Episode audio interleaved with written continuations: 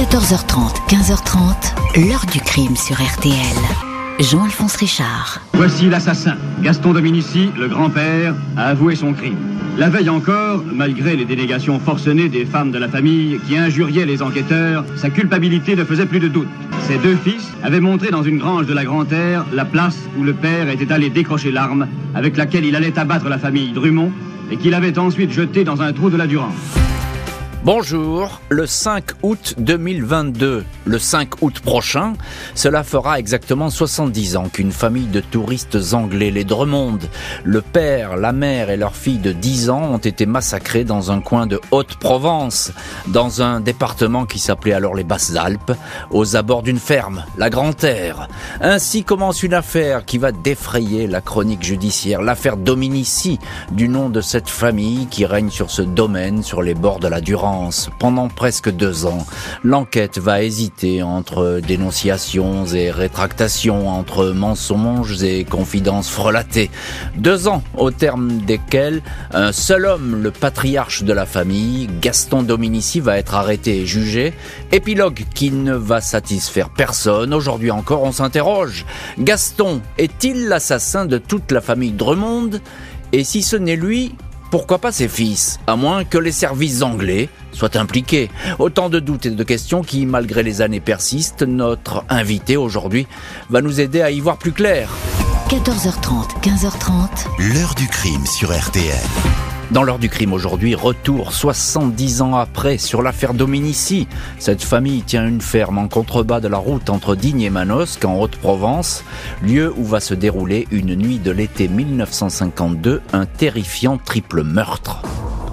Ce mardi 5 août 1952, vers 7h30, les gendarmes romanais et bouchiers de la brigade d'Oraison, une petite ville sur la rive gauche de la Durance, arrivent à la Grand-Terre, une campagne en bordure de la nationale 96. Un témoin, envoyé par les propriétaires qui n'ont pas le téléphone, les a prévenus de ce qui a tout l'air d'un massacre. Trois morts, une petite fille et ses parents assassinés, des Anglais, a précisé le témoin. C'est effectivement un carnage que les gendarmes découvrent à 165 mètres de la ferme, une grosse bâtisse au crépi clair, derrière une voiture immatriculée en Angleterre, une Hillman Minx de couleur verte, une femme recouverte d'une couverture gît sur le ventre, elle est normalement habillée mais pieds nus. De l'autre côté, près du pylône EDF, un homme est au sol recouvert d'un lit de camp, ses tennis sont délacés à 77 mètres. Le corps d'une petite fille, crâne fracassé, est visible après un pont de pierre qui enjambe une voie de chemin de fer. Elle aussi est pieds nus. Elle est habillée, mais on retrouvera sa culotte dans un buisson. Les trois victimes sont de nationalité britannique. Sir Jack Drummond, 61 ans, scientifique et diététicien renommé. Son épouse, Lady Anne, 45 ans, et leur fille, Elisabeth, 10 ans. Les gendarmes constatent que la scène de crime a été modifiée avant leur arrivée. De toute évidence, des corps ont été déplacés. La nouvelle de la tragédie s'est répandue à toute vitesse et des curieux sont déjà là. La meute des reporters ne va pas tarder à surgir. Des gendarmes arrivés en renfort tentent tant bien que mal d'interdire le périmètre à tous ces visiteurs. Le premier médecin arrivé sur place, le docteur Dragon, établit que les Drummond ont été tués par balles. Des étuis de cartouches sont retrouvés. Le médecin note que les pieds nus de la petite Elisabeth sont propres, selon lui. Elle n'a pas pu courir sur les cailloux jusqu'au petit pont, quelqu'un l'a déposée ici. À 15h30, alors que les pompes funèbres s'apprêtent à emporter les corps à la morgue, le commissaire Edmond Sébeille, de la 9e brigade mobile de Marseille, déboule sur place. Il est furieux de voir la cohue qui règne, une foule de badauds et de journalistes. Trois heures plus tard, un policier repêche dans la Durance une carabine américaine cassée, une M1 Rock Ola, calibre 30. Elle est toute rafistolée, graissée à l'huile d'olive, comme c'est souvent le cas dans le coin. Un éclat de crosse retrouvé sous la tête de la petite Elisabeth correspond à un éclat manquant. Il s'agit de toute évidence de l'arme du crime. Le commissaire Sébeil s'intéresse tout de suite aux occupants de la Grande Terre, les Dominici, une tribu ou un clan, comme on va les appeler dans la presse. Gaston Dominici, le patriarche, 75 ans, épaisse moustache blanche, son épouse, Marie, 73 ans, surnommée la Sardine, neuf enfants, deux fils, toujours à la ferme, Gustave, 33 ans, marié à Yvette, et puis Clovis, 47 ans, le célibataire. Le 6 août, les Dominici sont questionnés, témoignages qui apparaissent pour le moins confus. La veille, ils fêtaient tous la fin des moissons. Ils n'ont noté que plus tard la présence de cette voiture et de ces campeurs. Dans la nuit, ils ont entendu des coups de feu vers 1h10 du matin. Gaston dit avoir pensé à des braconniers. Personne n'a entendu de cris et d'ailleurs personne ne s'est levé alors que la nuit de pleine lune permettait d'y voir comme en plein jour. Gustave a découvert le corps de la fillette après s'être levé. Vers 5h45, il a tout de suite alerté un motard qui circulait sur la nationale afin de prévenir les gendarmes. C'est à 7h30, alors qu'il revenait à la Grand-Terre avec ses chèvres, que Gaston Dominici a vu toute cette agitation et a appris le drame. Les enquêteurs ne disposent que bien peu d'indices, aucune empreinte exploitable. La police soupçonne que le meurtrier est bien l'un des habitants de la ferme de la Grand-Terre. Les interrogatoires vont se succéder. Le commissaire Edmond Sébeil et les inspecteurs de la PJ de Marseille recueillent tous les témoignages possibles. Un camionneur qui circulait la nuit des crimes sur la nationale affirme avoir vu une silhouette bouger près de la voiture anglaise aux alentours de 1h30. Il a pu l'apercevoir grâce à la nuit très claire. Un autre camionneur fait état de la présence d'un individu corpulent et chevelu à cet endroit vers minuit 20. Les Dominici étaient aux premières loges. Ils sont questionnés. 8 août 1900 1952, soit trois jours après la découverte des corps, Gustave Dominici, le fils cadet, est entendu pendant quatre heures à la brigade de gendarmerie de Fort-Calquier. Il répète n'avoir découvert qu'un seul corps, celui de la petite Elisabeth. Le commissaire s'étonne alors qu'il n'est pas recherché. Les parents de la fillette.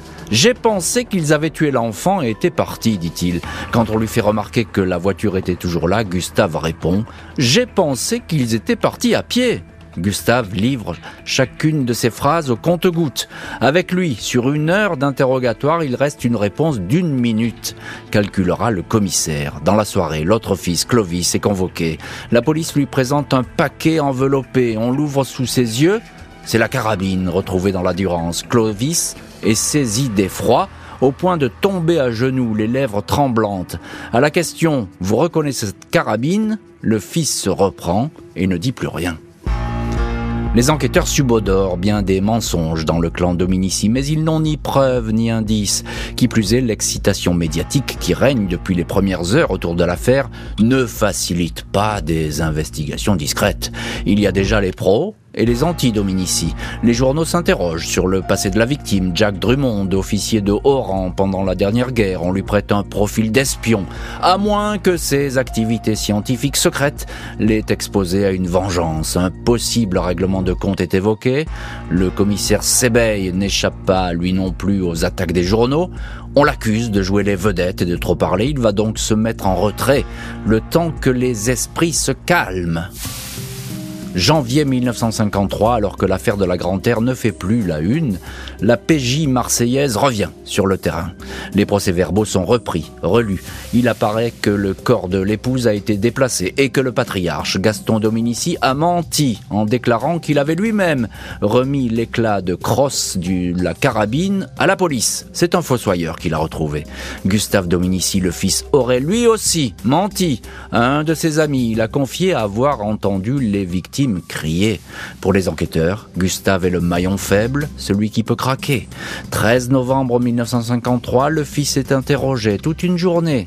Il avoue avoir été réveillé par des coups de feu et avoir entendu des cris. Il est sorti, il a déplacé le corps de la mère pour savoir si elle était morte, pour savoir surtout s'il y avait sous elle des douilles d'une arme appartenant à la ferme. À 14h45, Gustave craque. Il est en pleurs. Il raconte que son père Gaston, le patriarche, est l'auteur du triple crime. Son frère Clovis confirme par bribes ce récit. Il explique que son père lui a dit un jour que c'était bien lui qui avait tué tout le monde, aveu réitéré devant le juge d'instruction Jean-Louis Perriès. Tout le monde y est, y compris Gaston Dominici, qui est en première ligne. Il est dénoncé par ses fils. Les enquêteurs pensent tout de suite à une agression sexuelle qui aurait tourné au bain de sang. Vendredi 13 novembre 1953, 15 mois après le triple meurtre, Gaston Dominici, 76 ans, est placé en garde à vue à 19h et interrogé jusqu'à 22h30 sur des généralités. Reprise de l'interrogatoire à 7h le lendemain matin. Cette fois, le patriarche est informé qu'il est dénoncé par ses deux fils. Ah, pas possible Les salauds s'exclame-t-il devant le commissaire Sebeil qui va se heurter à un mur de silence. À 19h, alors que Sebeil s'absente, Gaston demande à voir le commissaire Prudhomme de Digne. Il le prend depuis le début pour le président du tribunal. Il lui fait savoir qu'il est innocent mais veut se sacrifier pour sauver l'honneur de ses petits-enfants. Le commissaire Prudhomme lui fait signer des aveux. Il est entendu que le mobile sera d'ordre sexuel. Quelques heures plus tard, Dominici réitère ses déclarations devant le commissaire Sebeil. Je vais te faire plaisir. C'est moi qui ai tué les Anglais. Il raconte avoir surpris Madame Drummond en train de se déshabiller. Il dit avoir eu un rapport sexuel avec elle. Le mari est arrivé. Il lui a tiré dessus. Il a ensuite abattu l'épouse, puis assommé d'un coup de crosse la petite Elisabeth qui s'enfuyait. L'autopsie dément toutefois tout rapport sexuel. Anne Drummond a été tuée alors qu'elle était habillée. 16 novembre 53, Gaston Dominici est amené à la ferme familiale de la Grand-Terre pour une reconstitution. On lui demande de refaire certains gestes. Il dit que c'était la première fois qu'il utilisait cette carabine semi-automatique et ne connaissait pas son fonctionnement. Il ne désigne pas la bonne étagère où était déposée l'arme. Qui plus est, le patriarche se révèle totalement myope, mais il a pourtant touché ses cibles. Reconstitution conduite au pas de charge. Le suspect est inculpé du triple meurtre. Dans la foulée, les enquêteurs n'ont pas lu les rapports d'autopsie, ignoré les hésitations du patriarche. Peu importe, l'énigme est résolue. Un mois et demi plus tard, Gaston revient sur ses déclarations. S'il a avoué, dit-il, c'est sous la pression des policiers. Il lui avait dit que s'il ne parlait pas, son fils Gustave risquait la peine capitale. Les fils ne vont dès lors jamais cesser de varier dans leur version. Le patriarche n'en demeure pas moins incarcéré. Il sera jugé devant une cour d'assises. Mercredi 17 novembre 1954, Gaston Dominici, veston, chemise grise, écharpe à carreaux, entre à pas lents dans le box des accusés de la cour d'assises de Digne, salle comble et surchauffée. Toute la presse est là, même l'écrivain Jean Giono a fait le déplacement. On le questionne, ce Dominici. Êtes-vous facilement irritable? Je n'aime pas qu'on se moque de moi. Coléreux? De temps en temps, mais pas du matin au soir. Pas d'amis? Je ne sortais pas. C'est pas moi qui ai fait le crime, clame-t-il. Les experts et les témoins défilent à la barre. La carabine, principale pièce à conviction, est posée sur une table de la cour d'assises. Gaston ne la reconnaît pas. On lui fait remarquer que pourtant son fils Clovis a failli tourner de l'œil quand on lui a présenté l'arme. Lui, il l'a reconnu. Moi, Jamais. Le patriarche dit que Gustave, son principal accusateur, a menti. Il raconte que les inspecteurs l'ont fait devenir fou, complètement fou. Interrogé sur d'éventuelles pressions, le commissaire Sebeil répond Avec ces gens-là, rien n'est commun. Ils cachent toujours quelque chose. Ils sont comme ça. Gaston Dominici ne bronche pas. Les rapports d'autopsie attestent qu'il n'y a pas eu de violence sexuelle. La balistique est évasive. Un expert va même dire que Anne Drummond, la mère, a été victime de tirs croisés de la part de deux tireurs. Malgré les doutes et l'absence de preuves, l'avocat général enfonce le clou. Il décrit l'accusé comme un mage, un être quasiment diabolique qui tiendrait sous sa coupe toute sa famille. Dimanche 28 novembre 1954, après deux heures de délibéré, les jurés répondent oui à toutes les questions de culpabilité, pas de circonstances atténuantes.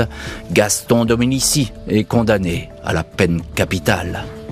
Le patriarche va passer six ans en prison après sa condamnation. Il va ensuite rejoindre l'hospice hôpital de Digne. Son petit-fils ne va cesser de réclamer sa réhabilitation le 16 juillet 1960, deux jours seulement après avoir obtenu sa grâce, Gaston Dominici écrit à Charles de Gaulle Il faut que vous m'aidiez, monsieur le président, avant que je repose dans la paix éternelle, à faire éclater aux yeux de tous mon innocence. Le patriarche de la Grand-Terre dénonce une erreur judiciaire épouvantable et réclame la révision de sa condamnation. Il meurt cinq ans plus tard à l'hospice de Digne, à 88 ans, après s'être confessé à un prêtre.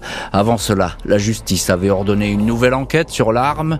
Deux commissaires avaient entendu Gaston Dominici. Nouvelle instruction qui s'était achevée par un non-lieu. Au nom de son grand-père, l'un de ses petits-fils, Alain Dominici va demander plusieurs fois la révision du procès, en vain. Le petit-fils avait pourtant relevé des dizaines de points non éclaircis. Il s'interrogeait notamment sur un épais dossier retrouvé par les gendarmes dans le coffre de la voiture des Drummond. Un dossier jamais retrouvé. L'heure du crime, présenté par Jean-Alphonse Richard sur RTL.